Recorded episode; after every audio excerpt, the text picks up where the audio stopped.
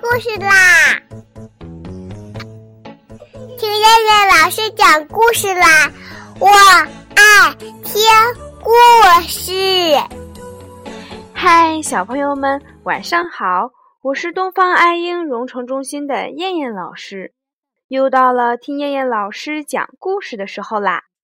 现在，请小朋友们自己在床上躺好，我们一起听故事。今天的故事名字叫做《鳄鱼桥》。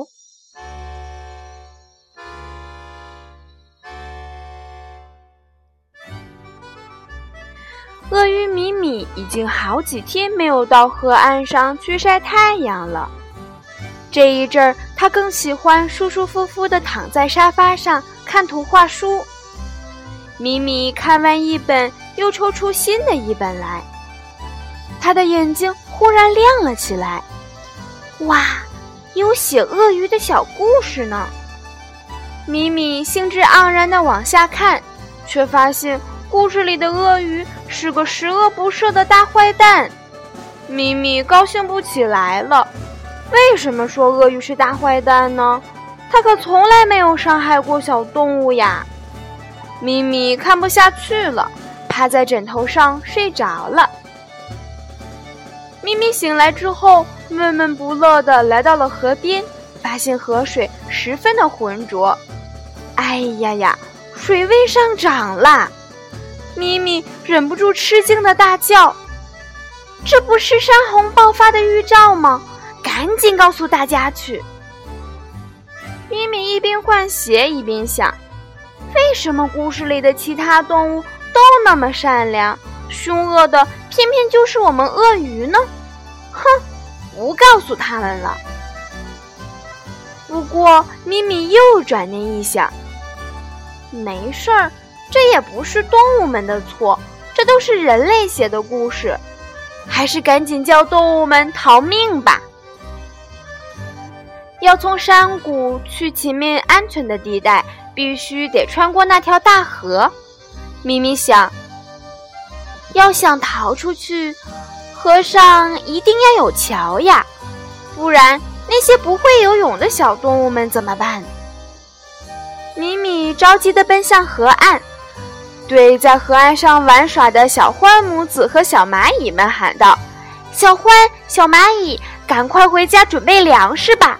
另外，得在这河上搭一座桥，因为山洪要爆发啦！”没想到。鳄鱼家族的坏名声早就已经传出去了。小欢鱼撅嘴：“哼，你少吓唬人了，还妄想让我们搭一座桥，是你想给自己一些方便吧？”米米着急地解释：“不是这样的。”可小獾母子和蚂蚁们竟然转身离开了。米米一次又一次转告山谷里的所有动物。但是没有人相信咪咪的话，咪咪很伤心。他回到家里，不知道该如何是好。咪咪又想：“嗯，对了，我来搭一座桥吧。”咪咪说干就干。天黑了，还下起来了大雨。咪咪知道时间不多了，于是他顶着大雨，摸黑在河上搭桥。天快亮了，咪咪一个人只搭起了半座桥。可是天刚亮的时候，山洪爆发了，洪水很快围住了山谷。动物们惊慌失措地冲到了大河边，看到半截桥，不知道该如何是好。咪咪也急得原地打转，这一转可不得了。咪咪看到了自己长长的尾巴和庞大的身体。有办法了，就用自己的身体做桥梁吧。咪咪搭好桥以后，对动物们招招手，喊道：“快快上来！”动物们，你看看我，我看看你，都没有动。快上来呀！鳄鱼咪咪催促着。大家排好队，提心吊胆地依次踏上了鳄鱼桥。咪咪看着动物们顺利地通过鳄鱼桥，开心地笑了。正在河里奋力游泳的小欢母子看到了这座米米用爱心筑成的鳄鱼桥，羞愧地低下了头。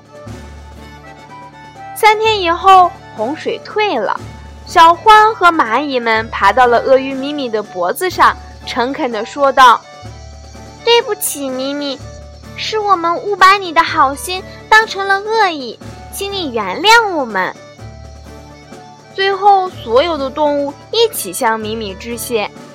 米米，谢谢你！阳光下，一群动物快乐地拥抱在了一起。